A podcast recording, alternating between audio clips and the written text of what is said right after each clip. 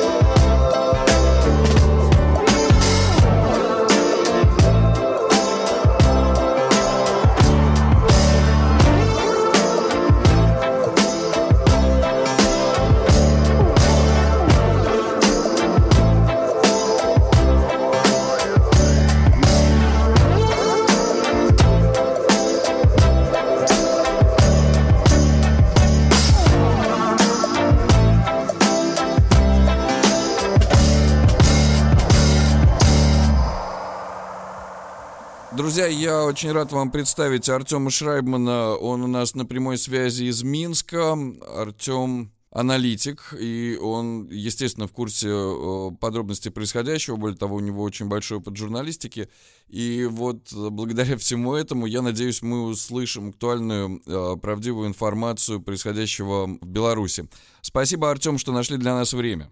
Спасибо за интерес. Очень много вопросов, естественно, о происходящем. Дело в том, что для многих российских, как мне кажется, зрителей и слушателей эта тема несколько замылена уже давно и очень внимательно мы за всем происходящим следим, но события последних дней не сильно отличаются друг от друга. Череда забастовок, заявления Координационного совета, поведение Лукашенко. Далеко не все вот в курсе, какой порядок вещей прямо сейчас, например, в Минске. Давайте поможем им в этом разобраться. Итак, расскажите, пожалуйста, в нескольких словах о том, каковой ситуация была, например, еще на сегодняшнее утро э, до всеобщей забастовки, о которой вы нам расскажете отдельно. Итак, как сейчас обстоят дела белорусской политики в белорусском обществе? Ну, на сегодняшнее утро у нас было ожидания э, всеобщей забастовки. И вчера прошел, ну, такой, один из самых крупнейших маршей за последние два с половиной месяца, за все эти протесты. То есть ультиматум Тихановской, он вернул протестное движение на цифры примерно конца августа, начала сентября. То есть вчера разные СМИ называют от 100 до 200 тысяч человек в Минске, плюс в других городах страны. По меркам Москвы это больше... Это в воскресенье, я уточню да, для верно. наших слушателей. По, по меркам Москвы, чтобы слушатели понимали, это больше миллиона человек значило бы на улицах Москвы. Это феноменально для Беларуси, и все уже думали, что протест к этим числам не вернется, что он останется таких пятизначных, скажем так, числах в десятках тысяч, а оказалось, что порох еще есть. Власть реагировала непоследовательно последние недели вообще на протесты. Были, с одной стороны, такое ужесточение уличных репрессий, то есть вернулись в обиход спецсредства, гранаты светошумовые, которые очень сильно травмируют людей, резиновые пули и так далее. С другой стороны, то есть полиция снова начала очень э, жестко вести себя с... Да, но это было уже последние недели наблюдалось, а и вот вчера это mm-hmm. тоже было в конце дня и в некоторых городах. То есть весь марш прошел мирно, но в конце случилась такая стычка с жертвами, ну, не жертвами, а с ранеными. У нас там, по-моему, шести человек, если я не ошибаюсь, были доставлены в больницы с разными ранениями. Сотни задержанных, как и каждое воскресенье. 100 до 800 каждое воскресенье задерживают. И э, сегодня все были в ожидании этой забастовки, и на некоторых предприятиях она, судя по всему, состоялась. То есть, э, по крайней мере, с крупного завода Гродно Азот ей поступают сообщения, что несколько смен не вышли. В различных вот, вот проблема всей ситуации в том, что мы не знаем, сколько конкретно рабочих участвует в забастовках на других заводах. В Минске, МТЗ, МЗКТ другие заводы. А, МАЗ. Мы можем полагаться на данные двух сторон, где одна сторона оперирует фотографиями пустых цехов, и мы не понимаем, когда сделаны эти фотографии, и что они обозначают конкретно. Означает ли это, что весь цех, например, не вышел, или это просто пересменка. С другой стороны, есть официальные власти, которые говорят, что все работает. С точки зрения власти, власти об этом говорят, что все работает, как и работало, и что только такие в отдельных коллективах есть какие-то бурления, да и то люди в основном возвращаются на свои цеха. То есть нужно несколько дней будет, чтобы понять, что действительно происходило вот, собственно, на предприятиях. Интересно, что сегодня к этим забастовкам, можно сказать, присоединились очень многие сотни частных компаний, то есть по всей, страны идут такие сообщения, включая там IT-компании, которые работников по домам, многие сети магазинов и студенты. То есть из многих университетов, в основном в Минске, студенты просто ушли протестовать. Сегодня прошел такой совместный марш студентов-пенсионеров по, по, по улицам Минска. Да, мы видели здесь э, в новостных лентах и многочисленность э, маршей пенсионеров э, со студентами.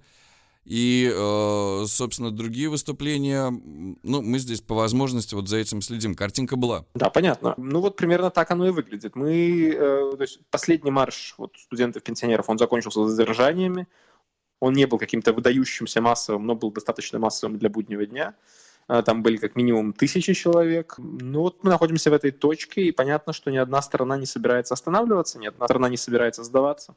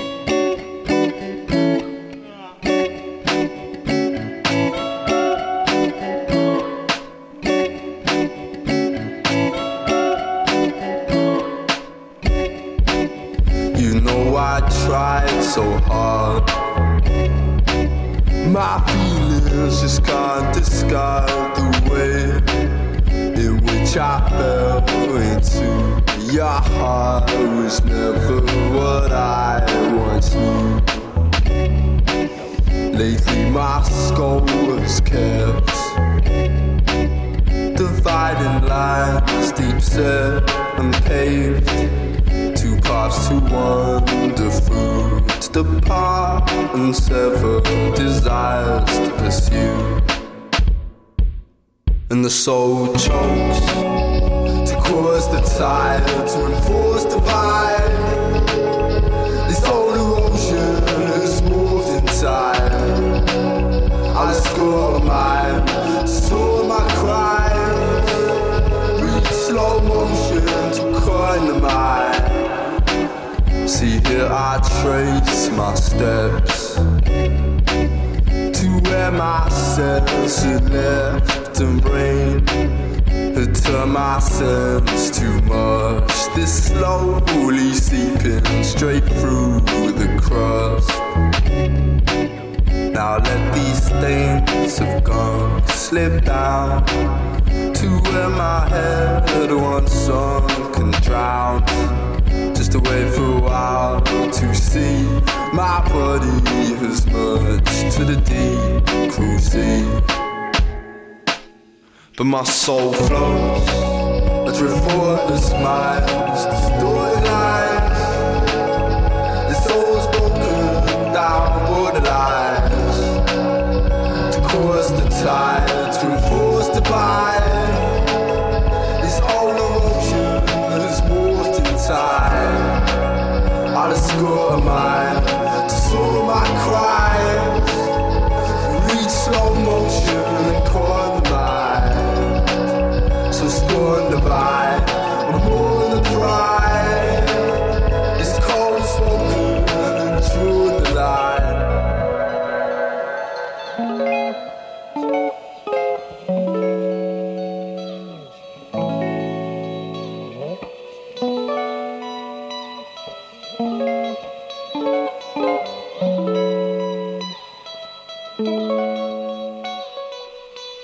Артем, у меня к вам еще несколько вопросов. Как происходящее вообще сказывается на жизни в Минске для обычных горожан? Обычные горожане точно замечают, мы замечаем все, что по воскресеньям есть проблемы с интернетом. Его отключают, мобильный интернет во время протестов. Закрывают метро, станции в центре города, тоже во время протестов. Э, Постоянная блокировка дорог, я имею в виду властями, для того, чтобы не допустить а, скопления машин, чтобы машины не сигналили в знак протеста и так далее, и, не затрудняли проезд автозаками спецтехники. В остальные более мирные дни, не в выходные, ну, всегда есть риск, что ты окажешься не в том месте, не в то время и попадешь под горячую руку, тебя случайно заберут.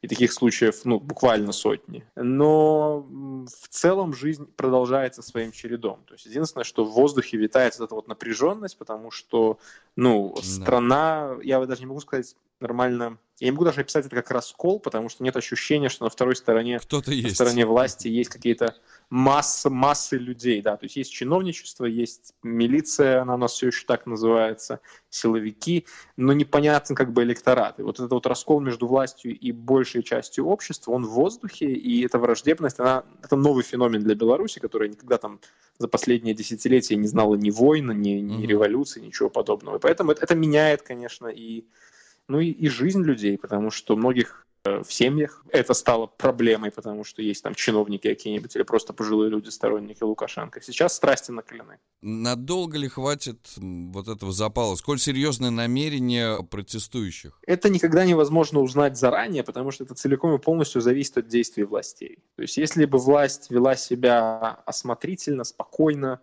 а, сдержанно, то протест выдыхался бы намного быстрее, чем это происходит. Но власть постоянно своими действиями дает людям напоминание о том, зачем им нужно протестовать. Вот постоянно какие-то, ну просто эти, эти репрессии, они даже не то, что они какие-то брутальные. Брутальные репрессии тоже могут быть разными. а Они, они какие-то просто неуклюжие очень часто, эти репрессии. Когда задерживают там в квартирах, какие-то устраивают побоища на женских маршах, задерживают пенсионеров со слезоточивым газом, студентов вытаскивают из университетов прямо из зданий. Ну, то есть вот какие-то такие очень вопиющие репрессии. И они поддерживают температуру протеста. Если власть будет продолжать поддерживать эту температуру, то протест может продолжаться очень долго. Он уже длится дольше, чем все ему предсказывали. А, поэтому тут даже сложно какие-то дедлайны ставить. Я думаю, месяцы, а может быть и многие месяцы вполне это, это реалистично. С другой стороны, если власть себя вести умнее, то, наверное, у нее был бы шанс до Нового года по крайней мере, вот нынешнюю массовость в протестах погасить. Но белорусская власть пока не ведет себя как особо разумный и просчитывающий риски игрок. То есть до сих пор весь этот год был ознаменован просто чередой ошибок, которые власть продолжает упорно делать. Ну, Лукашенко, отражающий ядерные удары Калашниковым в центре Минска, э, э, это да, это запомнится. А, скажите, Артем, еще один вопрос. А, Все-таки каким видите дальнейшее развитие нынешних событий? Да никто не понимает на самом деле, как события будут развиваться. Тут политологи, что обычные люди примерно на одном а, на одной доске, а, потому что никто никогда не знает, по какому плану и сценарию идут революции. Многие революции оказываются неудачными, некоторые оказываются неожиданно удачными, и люди настроены не сдаваться. Вот недавно был опрос Chatham House проводил в Беларуси. Э, из протестующих 84% говорят, что они будут протестовать до победы. Это значит, что для того, чтобы погасить такой протест, власти придется что-то менять, как-то менять свою угу. тактику, либо в сторону какого-то абсолютно тотального северокорейского закручивания гаек, на что может не оказаться ни ресурсов, ни воли у госаппарата. С другой стороны, если начать делать уступки, какие-то уступки, отпускать политзаключенных и проводить быстрее эту конституционную реформу, которую Лукашенко обещает провести как, как, как выход из кризиса, то это может тоже открыть и тогда протестующие почувствуют, что они чего-то добиваются, и это может дать им новые силы. И поэтому я думаю, что в каком-то виде этот кризис так или иначе приведет к переформатированию белорусского режима, просто вопрос в какую сторону и на какой временной дистанции. Мало кто сомневается, что, вернее, мало кто считает, что Лукашенко способен досидеть до конца своего вот этого нового срока. То есть так или иначе речь пойдет о каком-то транзите власти. Вопрос, вот это будет прямо сейчас, это будет в следующем году или, как, или, или в спокойном для него ритме. Артем, а вы э, сами вообще верите в, конститу... в новую конституцию, предложенную Лукашенко? Уточните вопрос. Я, я... Что это какой-то выход? Что это могло бы состояться, что предстоящие были бы удовлетворены таким исходом? Ну, скажем так, если бы Лукашенко сказал, что мы принимаем Конституцию, там, проводим референдум а, в течение двух месяцев, а к Новому году я ухожу, там, в январе новые выборы, что-нибудь такое, то я думаю, это бы, в принципе, не то чтобы все этому поверили сразу же, но если бы это начало происходить, то, наверное, это протест ну, успокоило бы хотя бы в, как, в каком-то каких-то рамках, оно бы, по крайней мере, не распаливало протест дальше. А если это будет идти в формате, в котором все это ожидают, что он сейчас медленно проведет какие-то дискуссии с лояльными организациями, потом назначит еще там через несколько месяцев референдум, потом после этого референдума еще там через полгода, год выборы досрочные, и это все будет вот так тянуться, а параллельно он будет подбирать себе ну, такого абсолютно ручного преемника, то, конечно же, это не станет успокоительным для общества. Я думаю, что не все будет идти по сценарию Лукашенко в этой игре. То есть он-то может пытаться проводить конституционную реформу, как он хочет, но есть факторы, которые от него не зависят. Это мнение России, которое форсирует этот процесс, давит на него сейчас довольно активно вербально, и, и экономически намекая, что поддержка не так, не так уж и безусловно. И с другой стороны есть протесты, которые выбивают его из колеи и тоже подталкивают его ко всяким разным шагам от а, высадки с автоматом до похода в СИЗО к политзаключенным. То есть это не та ситуация, в которой любые его долгосрочные mm-hmm. планы имеют связь с реальностью. Он может планировать себе на год, на пять лет вперед, но через месяц уже ситуация вынудит его действовать абсолютно по-другому. Поэтому конституционная реформа даже если он сможет ее провести по своему сценарию, вполне вероятен вариант, при котором он начинает как Горбачев подкрашивать фасад своей системы, а заканчивается это все абсолютно неожиданными для него самого последствиями. Dancing, dancing in the streets. Dancing, dancing,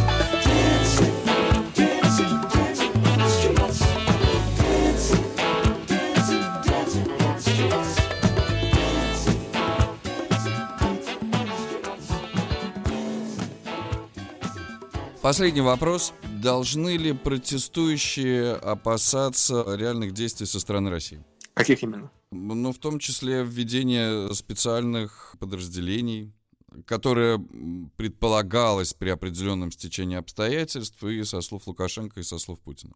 Я не думаю, что этот вариант реален. А, то есть многие протестующие, mm-hmm. я знаю, его опасаются. Разумеется, никто не хочет сходить в состав России, и уж тем более э, таким путем. Но я не думаю, что этот вариант mm-hmm. реален, потому что он связан с такими издержками, по сравнению с которыми Донбасс и Крым могут показаться довольно такими детскими прогулками.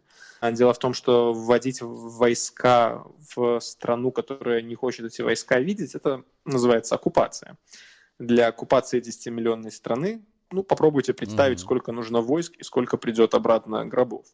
Я не уверен, что... Ну, для истории Советского Союза, к сожалению, примеров достаточно много. Э, вот не уверен, что Владимир Владимирович сегодня в той ситуации международной, в которой был Советский Союз, да, когда он мог позволить себе такие, такие броски. Я. Мне почему-то кажется, что Украина научила цене таких действий. Я могу ошибаться, вам, наверное, виднее, как россиянам, но издержки связанные с Беларусью, они, они такие многоступенчатые в таком случае такой операции. Во-первых, вы получаете страну, которую придется кормить, причем не так, как раньше, по чуть-чуть каждый год, а полностью, mm-hmm. то есть брать ее полностью на обеспечение. Страна, которая в пять раз больше Крыма по населению, которая будет также изолирована от всего мира санкциями, то есть это просто mm-hmm. будет гиря на шее вашего же бюджета. Это раз. Два – это расходы на саму операцию, то есть оккупационный корпус, это, наверное, сотни тысяч, ну или как минимум десятки тысяч солдат, если белорусская армия будет помогать. Это жертвы постоянные. Партизанская война. Я не уверен, что российское общество сегодня готово к очередной войне со вчера еще братским народом. И по опросам российским uh-huh. же, Левады, Центра Евцома, uh-huh. никакого запроса на присоединение Беларуси в России. Это не Крым, а, и этого запроса вот на такое, на такое повторение этой истории белорусской истории нет. Дальше мы, выше, мы уходим на третий уровень издержек, это санкции, которые в таком случае будут жестче, чем за Донбасс или за Крым, потому что это будет означать прямое вторжение, не прикрытое. То есть вот я вам, наверное, должен задать вопрос, готово ли российское государство mm-hmm. и общество сегодня к такому каскаду проблем. Да, спасибо. Отличный вопрос. Спасибо, Артем. Спасибо. Друзья, я напомню, аналитик Артем Шрайбман был у нас на прямой связи из Минска. С вашего позволения мы еще вернемся к вашим комментариям по мере возможности. Всего доброго. Все, всего доброго. Живи Беларусь. Живи вечно.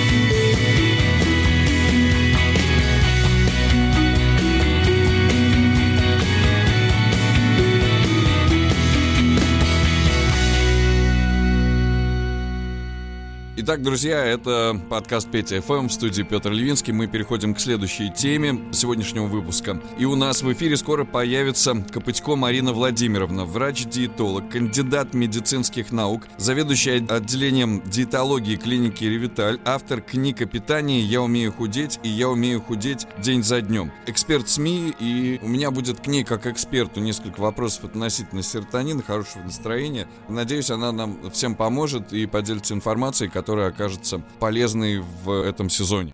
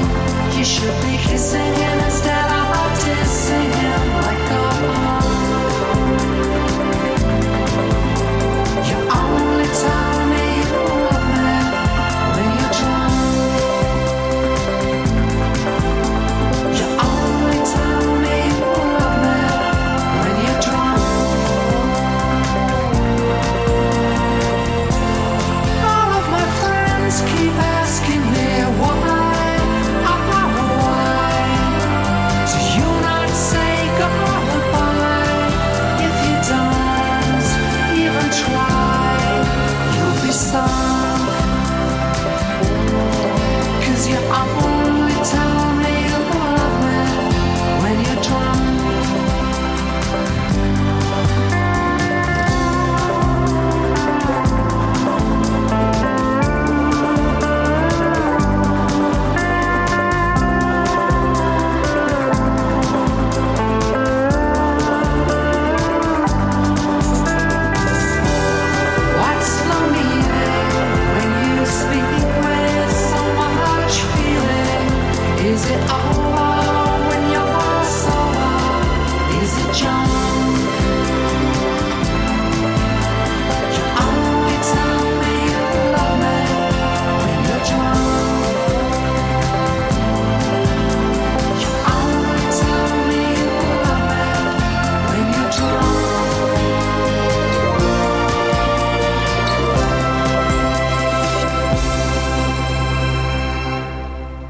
друзья, у нас в эфире Марина Владимировна Копытько. Я уже ее ранее представил. И тема нашего сегодня с вами общения — это серотонин очень актуальная, я считаю, в этом сезоне, потому что авитаминозы, много депрессий вокруг. И сейчас поддерживать свое настроение всеми возможными законными и полезными способами — это очень хорошо. С вашего позволения и основываясь на вашем опыте, давайте напомним слушателям, что же такое серотонины. Да, добрый день, хочу всех поприветствовать. И а, это очень важная тема. Это такой один из кралеугольных гормонов, и его традиционно всегда называли гормоном счастья. А сейчас вот ему даже дали другое имя, его называют гормоном лидерства, потому что считается, что если в теле человека достаточный уровень серотонина, то у него грустных мыслей не будет. Вот такой интересный гормон. Но на самом деле, помимо влияния на наше настроение, серотонин выполняет очень много других важных биологических функций. А, например, он является действительно профилактическим средством нашему плохому настроению и депрессии. Он участвует э, в нашем сосудистом тонусе, то есть если его уровень нормальный, человек хорошо переносит понижение температуры. Если его уровень недостаточный, то человек очень чувствительный к физической боли, даже минимальной.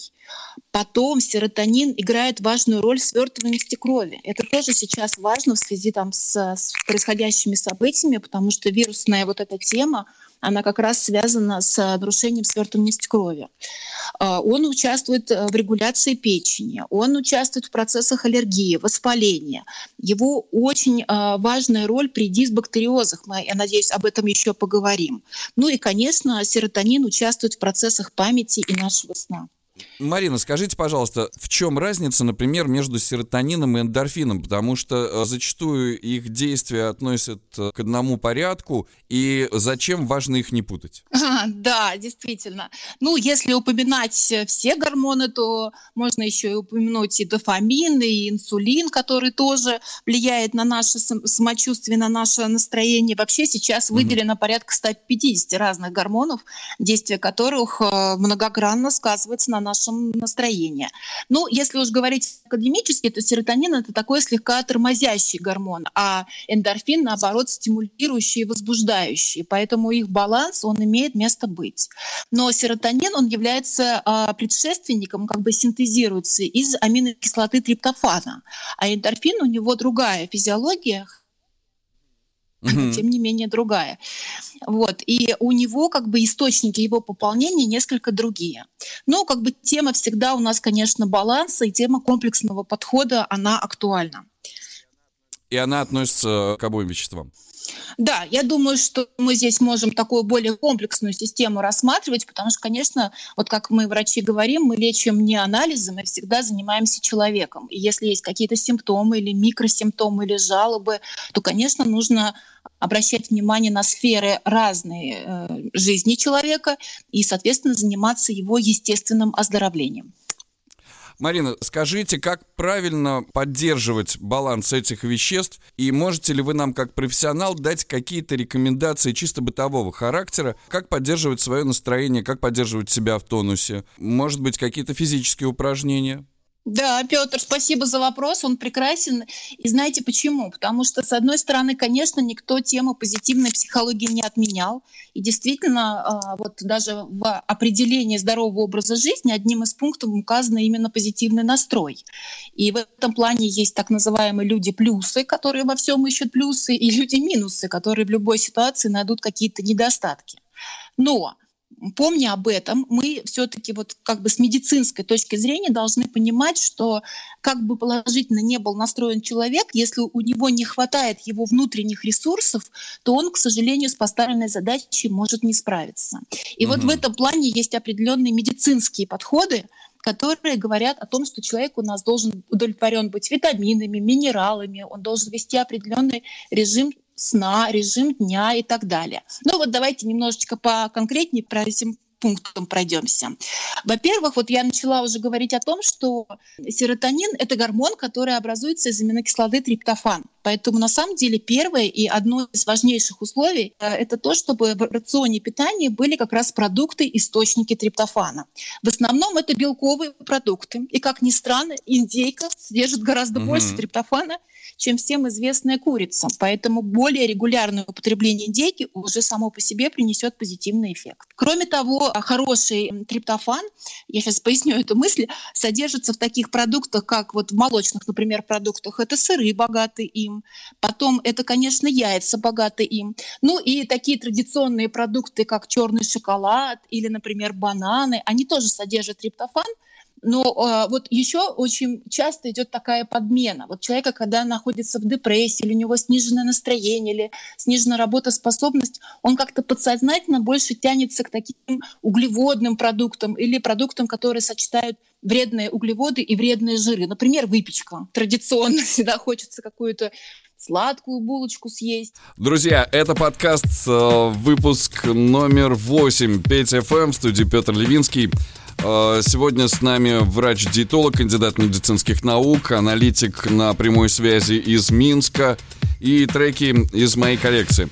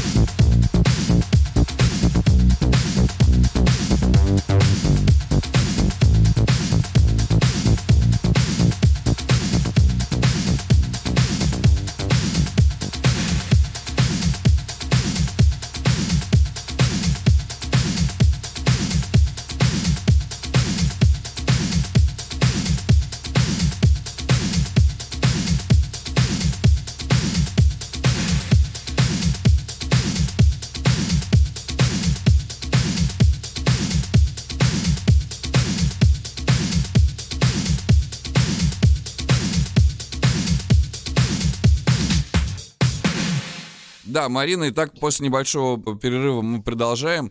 И возвращаясь к списку, вот это как раз та информация, которую я хотел услышать. Возвращаясь к, к списку продуктов, которые могут поддержать вам баланс серотонина в том числе и, соответственно, хорошего настроения и веществ, которые для этого необходимы, вы упоминали бананы. Да, черный шоколад, индейку. Черный шоколад, индейка. Сыр, обязательно яйца а также такие продукты, как финики, помидоры, соя. Мне хотелось бы отметить, что в момент депрессии, в момент сниженного настроения человек интуитивно тянется к высокоуглеводным а, продуктам. Часто они еще и сочетают в себе насыщенные жиры.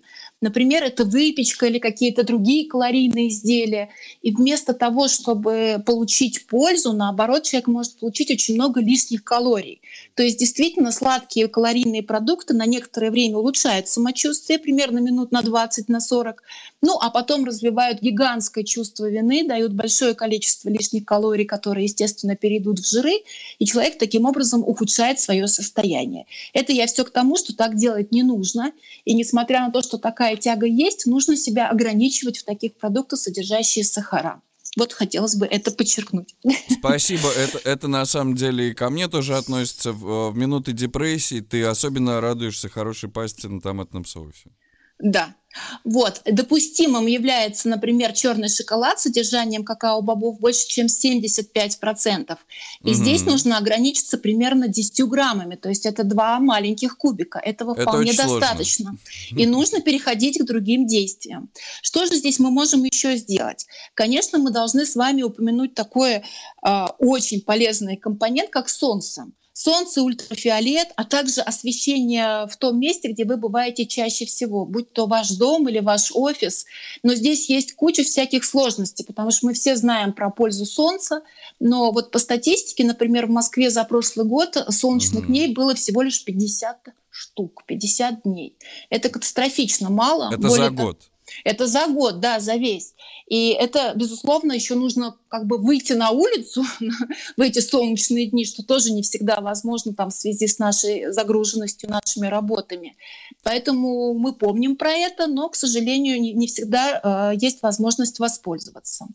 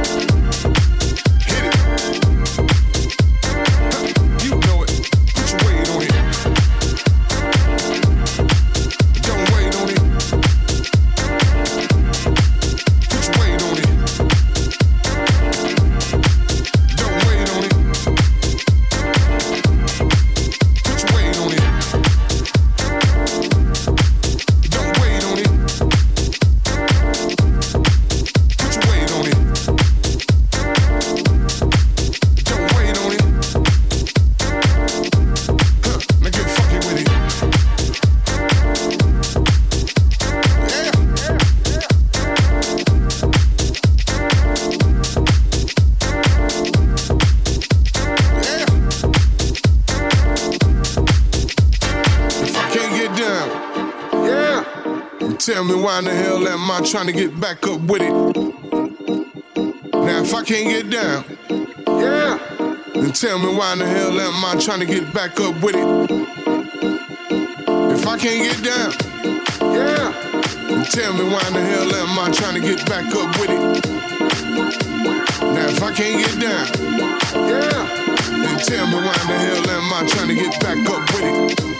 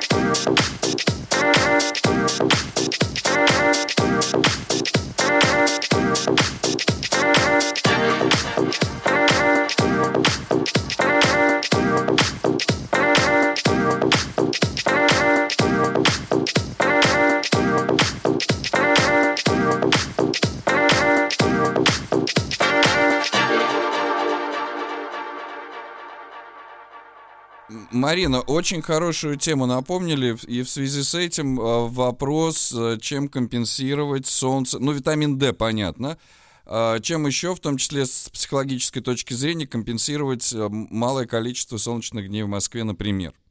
Ну, ну и в России в целом. Да, безусловно, это сам по себе витамин D, который часто, даже вот диетологи мы рекомендуем в виде добавок, ну просто потому что выхода нет.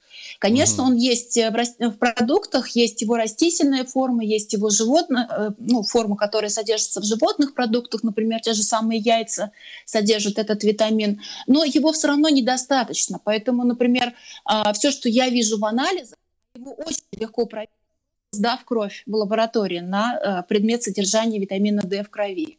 Парад и сразу все да? станет... Нет, это прям так и называется, витамин D. И сразу угу. у вас там будет цифра, которую вы можете соотнести с референсными значениями, и сразу будет понятно, в норме или не в норме. Более того, даже для жителей мегаполиса рекомендуют несколько большую цифру. Вот там в референсных значениях должно написано, что минимум 30 единиц должно быть. Мы вообще рекомендуем порядка 50, то есть такая прям хорошая цифра должна быть. Если эта цифра меньше, то нужно обязательно обратиться к специалисту или к диетологу, или к терапевту и разобраться с этим вопросом. Потому что витамин D влияет и на обмен, и на ваше самочувствие, и на ваше настроение. О да, о да, витамин D это исключительно важный гормон, и следить за ним надо обязательно. Мы к этой теме очень много раз возвращались, угу. и, и это очень важно, особенно в наших широтах в отсутствии солнца. Да, надо еще помнить, что на самом деле вот этот полезный витамин, он через стекло не может, вот через ультрафиолет, он не может пройти. Поэтому сколько бы вы ни сидели на солнце, но за стеклом, вашей коже он синтезироваться не будет. Более того, например, а, известно, что где-то с 7 лет а, сама способность синтезировать витамин D кожи, она достаточно быстро, ну, прогрессивно падает. Поэтому для взрослого человека это прям особенно актуальный вопрос.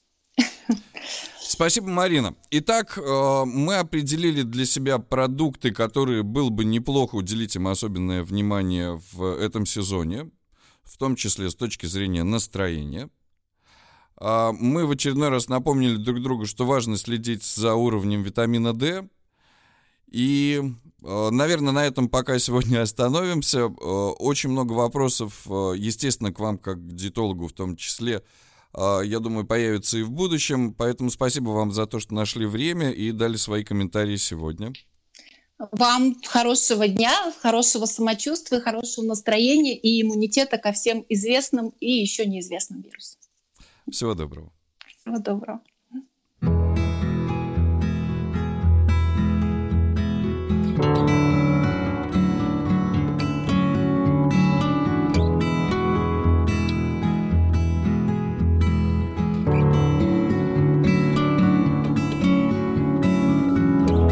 If you could read my mind, love, what a tale my thoughts could tell. Just like an old time movie about a ghost from a wishing well in a castle dark or a fortress strong with chains around my feet. You know that ghost is me. And I will never be set free as long as there's a ghost that you can't see. If I could read your mind, love, what a tale your thoughts would tell. Just like a paperback novel the kind that drugstores sell. When you reach the part where the heartaches come, the hero would be me. But heroes often fail. You won't read that book again because the ending's just too hard to take.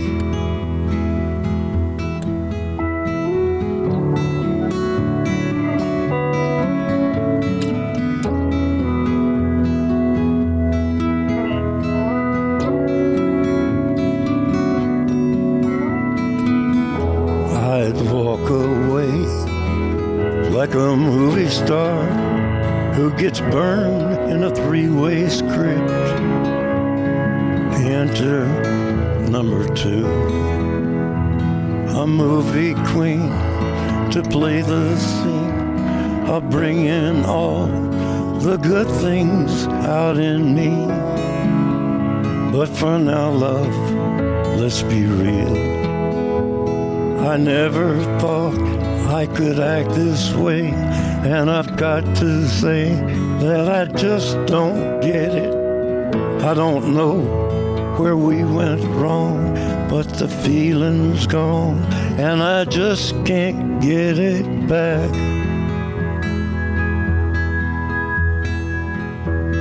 If you could read my mind, love, what a tale my thoughts could tell. Just like an old time movie about a ghost from a wishing well in a castle dark or a fortress strong with chains upon my feet. But stories always end if you read between the lines. You know that I'm just trying to understand the feelings that you lack. I never thought I could feel this way, and I've got to say that I just don't get it. I don't know where we went wrong, but the feeling's gone, and I just can't get it back.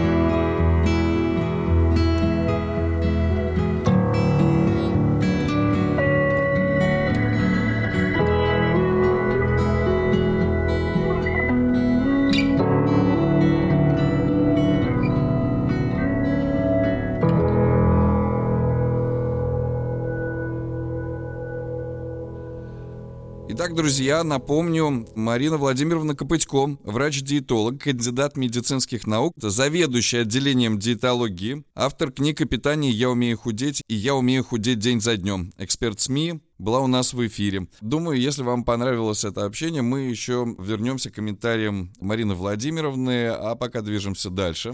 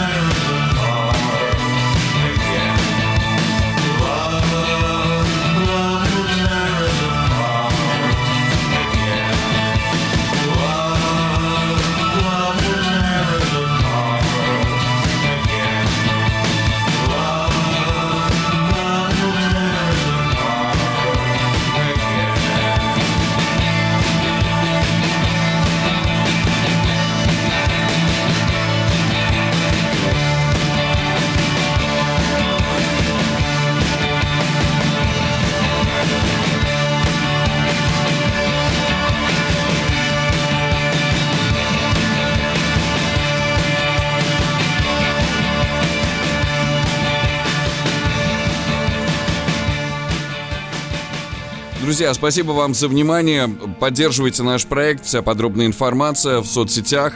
Я готовлю футболки для розыгрыша. Очень многие заинтересовались. Сейчас я подготовлю, хочу сделать их хорошими, поэтому все не в один день.